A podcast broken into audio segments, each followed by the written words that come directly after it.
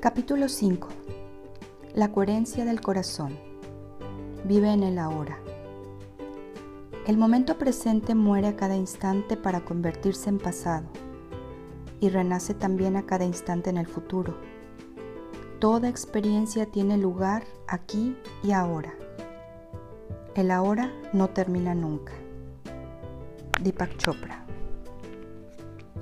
Es muy importante que el corazón lata pero también es importante cómo late.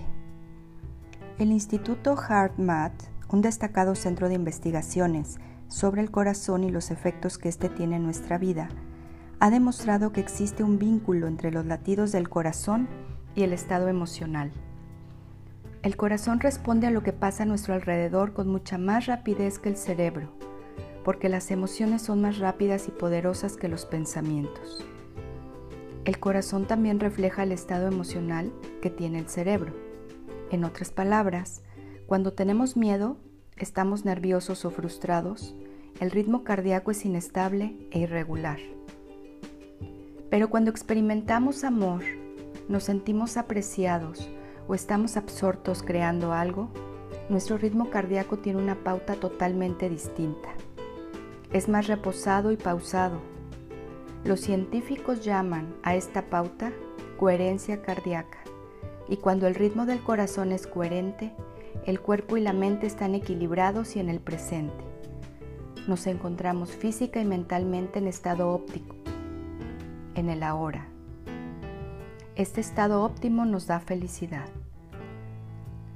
Para experimentar la coherencia cardíaca, puedes conectar con el corazón a través de la respiración y de las meditaciones que ya hemos compartido.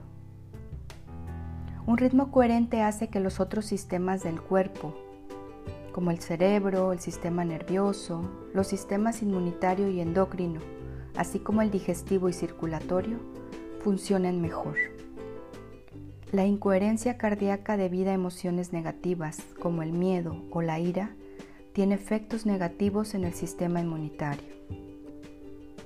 La coherencia del ritmo cardíaco es, de hecho, el estado de funcionamiento óptimo del corazón. Pero no puedes conseguir esa coherencia con el pensamiento. No basta con pensar en el amor para tener el ritmo cardíaco sincronizado. Tienes que sentir el amor, sentir la gratitud, sentir el afecto, sentir la compasión y así alcanzarás este estado de coherencia óptimo que estamos buscando. Cuando conectas con el corazón, amplías las emociones positivas que son el fundamento del auténtico poder personal.